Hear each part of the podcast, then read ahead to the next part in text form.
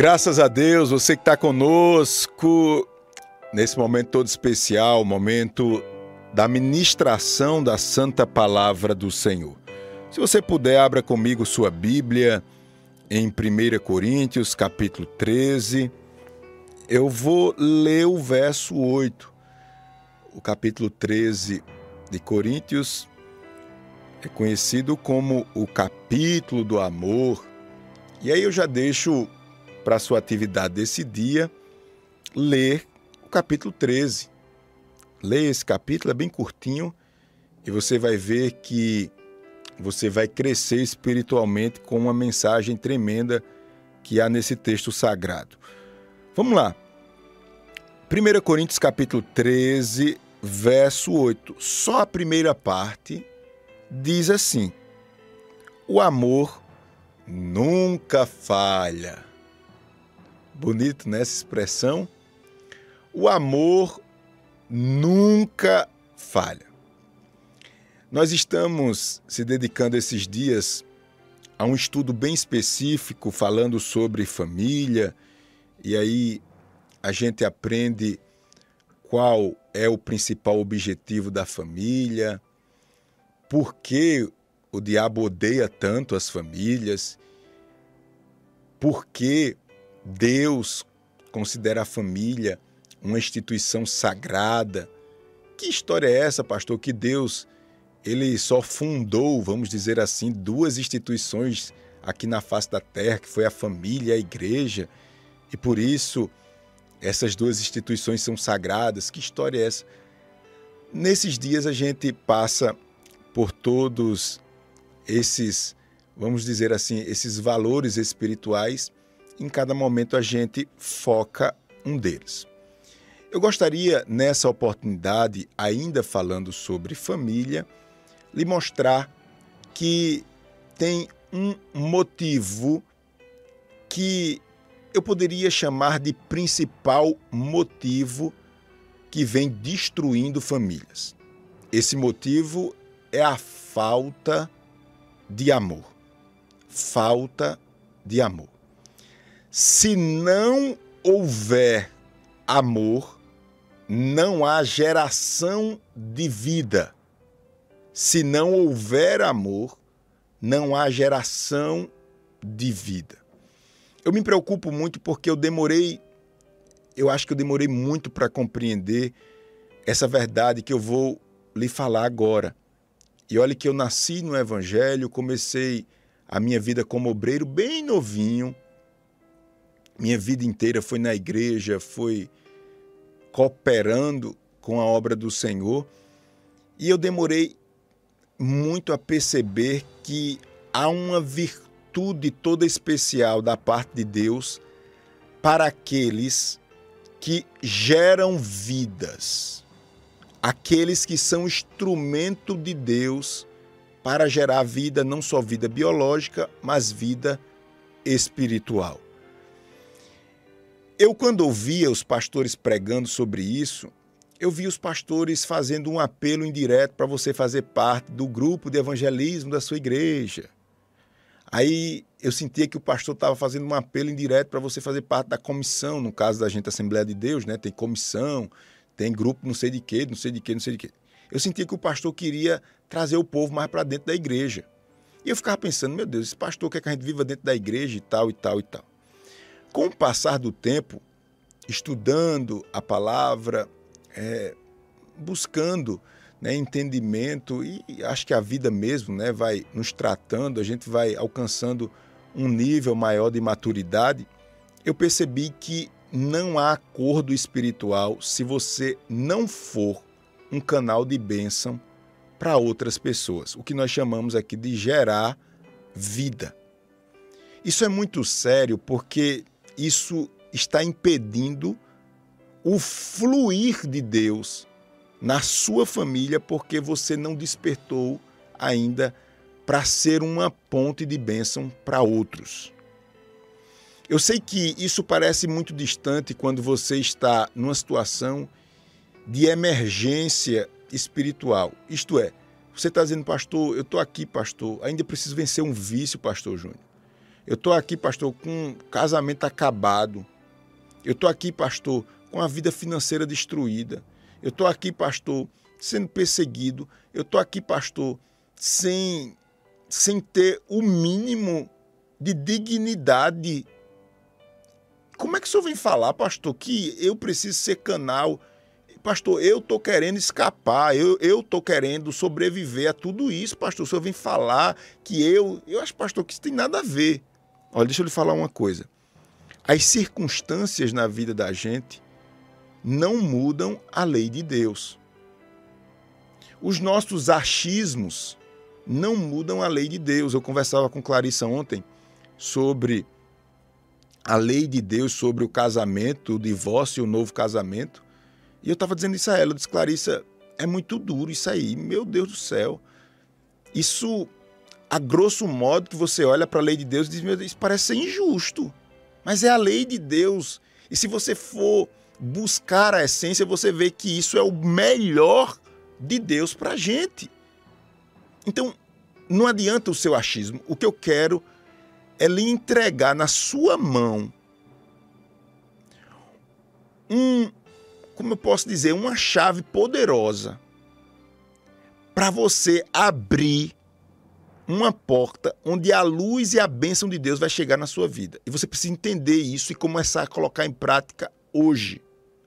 Hoje.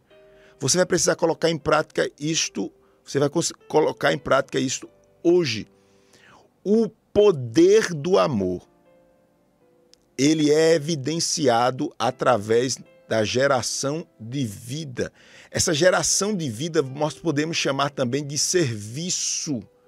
Você precisa entender que a vida não é só dinheiro, não é só trabalho, não é só roupa, não é só carro, não é só casa.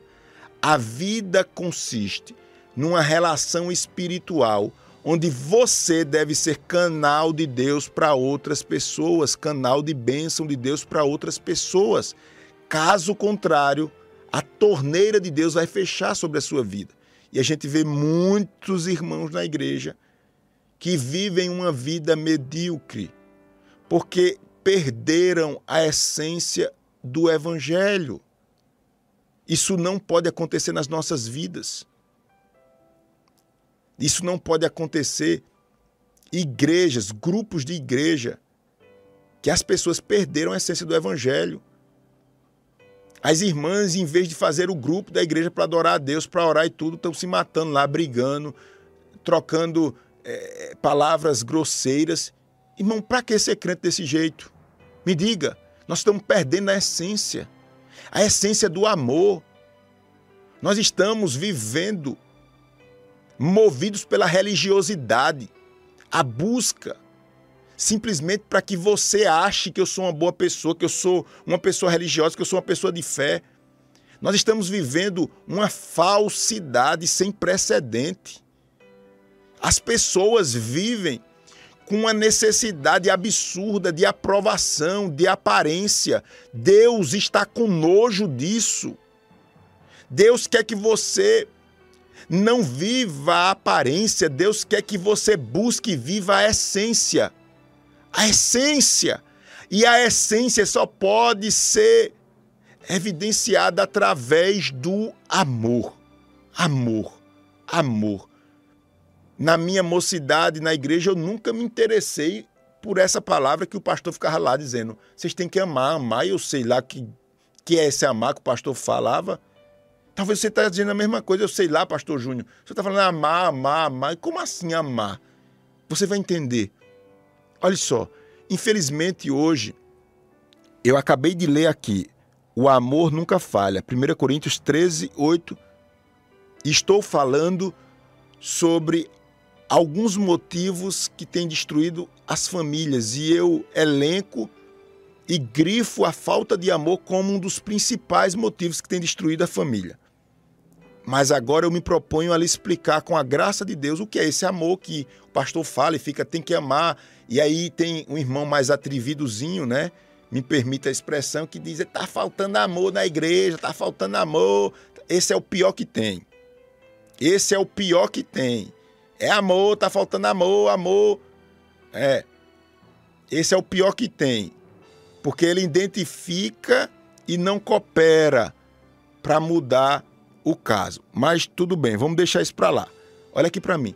Pastor, o que é esse amor que o senhor fala? Um amor, pastor, que resolve tudo, um amor que estanca a destruição familiar, um amor que nos aproxima de Deus. Como assim amor, pastor? O que é isso? O senhor pode explicar melhor o que é isso? Veja bem, infelizmente essa palavra amor, ela através de uma construção ou uma engenharia social, ela vem perdendo a sua essência.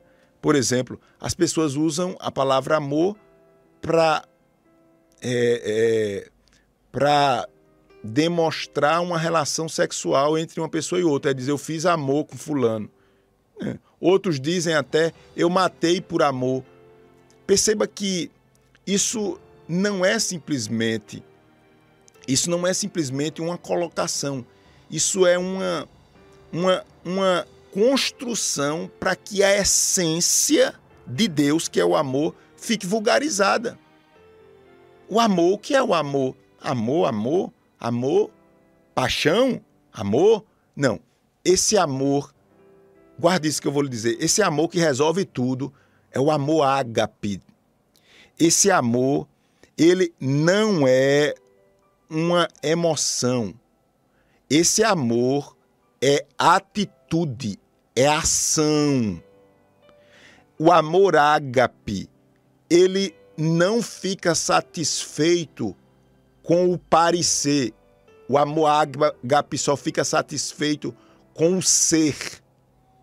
O amor ágape, ele é um amor que é digno, é um amor puro, é um amor que lhe dá a capacidade de você investir na sua família até as últimas consequências. O que Cristo fez por mim, por você na cruz?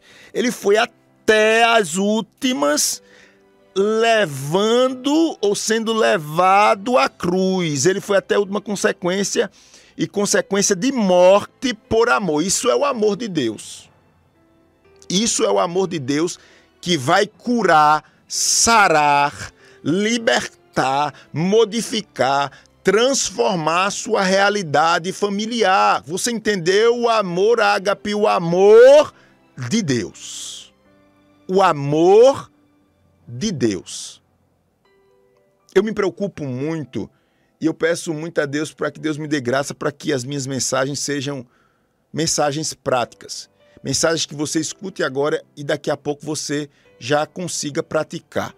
Tem uma mensagem que eu digo, meu Deus, eu sou pastor, eu sou pastor há não sei quantos anos, eu não entendo quanto mais os irmãos. Mas veja bem, deixa eu lhe falar uma coisa aqui.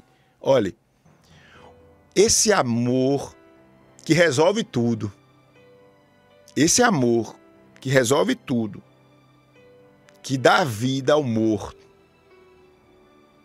que transforma a injustiça em justiça, as trevas em luz. Esse amor, ele é essencialmente um amor prático no servir. Esse amor, ele não permite, ele não permite, em hipótese alguma, a mentira. E sabe o que é está acontecendo nos nossos dias? Nós estamos vivendo uma bolha ou dentro de uma bolha onde a fantasia ela se torna mais desejada do que a realidade. Você tem que entender que amor, esse amor de Deus não é sentimento, não é emoção. Esse amor é atitude. Atitude. Atitude. Deixa eu lhe dizer uma coisa, eu queria que você praticasse isso no seu casamento, na sua relação com seus filhos, com seus parentes. Jesus ensinou, ensinou, ensinou, ensinou, ensinou, falou, falou, falou sobre o amor. Nos deu muitas lições através de parábolas, curou, demonstrou esse amor em algumas atitudes, mas faltou algo, algo mais evidente. Então ele vai agora, olha a atitude, e entrega a sua vida na cruz, por amor a mim e a você. Se eu lhe perguntar, você tem dúvida que Deus lhe ama? Você vai dizer, não, pastor. Por quê? Porque ele falou, falou, falou pela palavra dele? Não só por isso, mas principalmente porque ele teve atitude e atitude de se entregar na cruz. Você que a maioria teve uma experiência positiva com a sua mãe, eu mesmo não tenho dúvida que a minha mãe, irmã Ângela, me ama. Porque a minha mãe, ela sofreu por mim. Ela investiu tempo. Minha mãe cuidou de mim. Eu fui desenganado pelos médicos e lá estava minha mãe. Se alguém perguntar, ô pastor Júnior, aqui na terra, pense numa pessoa que lhe ama, que o senhor não tem dúvida. Minha mãe. É só por causa dessa afetividade? Não. É por causa do serviço. Pastor Júnior, deixa eu ver, pastor, se eu estou entendendo. Pastor Júnior, quer dizer que Deus está falando comigo, pastor, que eu tenho que ter mais atitudes e menos palavras? Eu tenho que ter mais atitude e menos palavras. Isso. Tem muito blá blá blá. Tem muito blá blá blá, tem muita conversa mole e a religiosidade nos leva a isso. Há uma adoração que fecha os olhos e as lágrimas caem e não sei o que. Quando chega em casa, é maltratando a família, é desprezando a relação, a relação, a relação conjugal, é desprezando o cuidado, a educação, o despertar as virtudes de Deus na vida dos filhos. Deixa isso para lá, é assim mesmo, tá assim mesmo, tá assim não. Deus está dizendo através dessa palavra: eu vou cobrar, eu vou cobrar. Eu sou Deus de amor, mas sou Deus de cobrança também. Você vai dar conta. Naquele grande dia você vai mostrar suas mãos e quais os seus frutos. Os seus frutos virão através da geração de vida espiritual.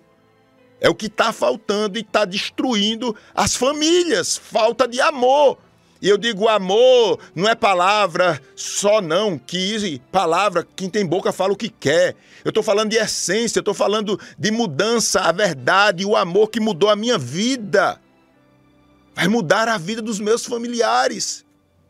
Esse amor, atitude, esse amor que não é conversa mole, que não é conversa de religião, não. É essência de Deus. Eu concluo essa palavra lhe deixando algumas lições bem práticas. E para tanto eu digo a você: sem amor não dá. Se você puder, repita comigo. Sem amor não dá. A ausência de amor gera tudo que não presta.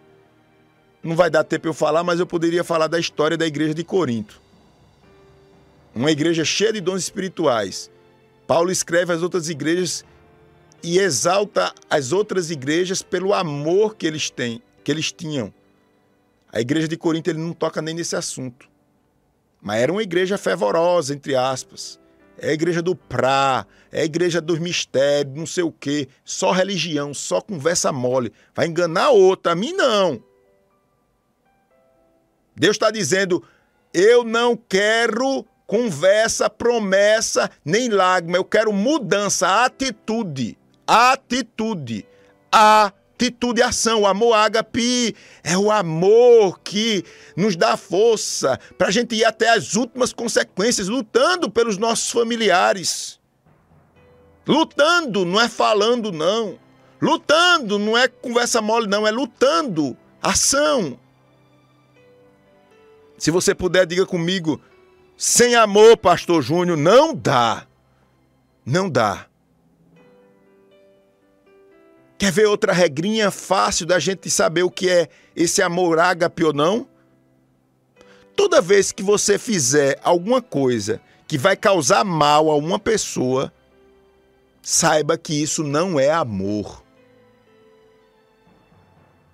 toda vez que você tomar uma atitude ou falar algo que vai causar mal a uma pessoa, isso não é amor. É tão básico isso e a gente peca tanto com isso. Vai causar mal, então sua ação não está edificada no amor, e esse amor é Deus. Outra palavrinha, outra frase que nos ajuda muito nesse contexto, que a Bíblia nos diz que o amor nunca falha. Olha só. Se você puder, repita comigo para ficar gravado no seu coração. Se você puder, repita comigo. Nada na vida prospera sem amor. Nada na vida prospera sem amor. Isto é, sem amor, eu nada sou. Sem amor, eu nada sou. O amor. E eu finalizo aqui dizendo que esse amor ágape que resolve qualquer situação, qualquer situação e estanca qualquer destruição familiar. Esse amor ágape, deixa eu lhe dizer uma coisa para você meditar e conversar com Deus aí. Guarde isso. Esse amor ágape de Deus que estanca toda e qualquer destruição no seu casamento, na família, enfim ele não é melindroso. É isso daqui, irmãos, que eu queria que você guardasse e eu falei por último. Esse amor não é melindroso. Esse amor não é melindroso. Guarde isso. Toda vez que você tiver se colocando na posição, ah, pastor, mas por que comigo? E aquela aquela manzanza, aquela moleza, aquele sofrimento, aquela curtição, aquele momento em que você quer se colocar para baixo, e, ah, eu vou morrer, ah, eu não aguento, eu não sei o quê. Tem nada de amor aí. O que pode ter aí é egoísmo e muito. Eu sei que a palavra é dura, mas é de Deus. Egoísmo e muito. Egoísmo e muito. Amor não, porque o amor, ele não é, ai, me doei, morri, não vou não, não sei o quê. Pare com isso. Pare com isso. Você pensa que isso é bonito, isso é feio e desagrada a Deus. A gente levou um tombo aqui, caiu. Vamos pedir a Deus graça para a gente reconstruir, juntar os cacos velhos e seguir a vida. Você pare com esse, esse. Você pare com esse negócio de estar tá pelos cantos murmurando. Isso não tem amor, não. O que pode ter muito aí é egoísmo. E você precisa ouvir essas verdades. Você tem ouvido só palavras que massageiam o seu ego. Você tem que ouvir a verdade. Vai doer, mas você vai escapar. Vai doer, mas você vai escapar. O amor de Deus não é melindroso. A gente leva uma pancada aqui, acha ruim, enxuga as lágrimas e amanhã a gente está organizado. Não é viver nesse moído todo o tempo, não. A gente tem hora que tá pelos cantos mesmo, morre, mas não morre. Mas amanhã a gente tá organizado. Isso é o amor de Deus, porque ele não é melindroso. Se você quer viver com esse sentimento, você está deixando o amor de Deus e se agarrando ao egoísmo. E o egoísmo vai matar, roubar e destruir.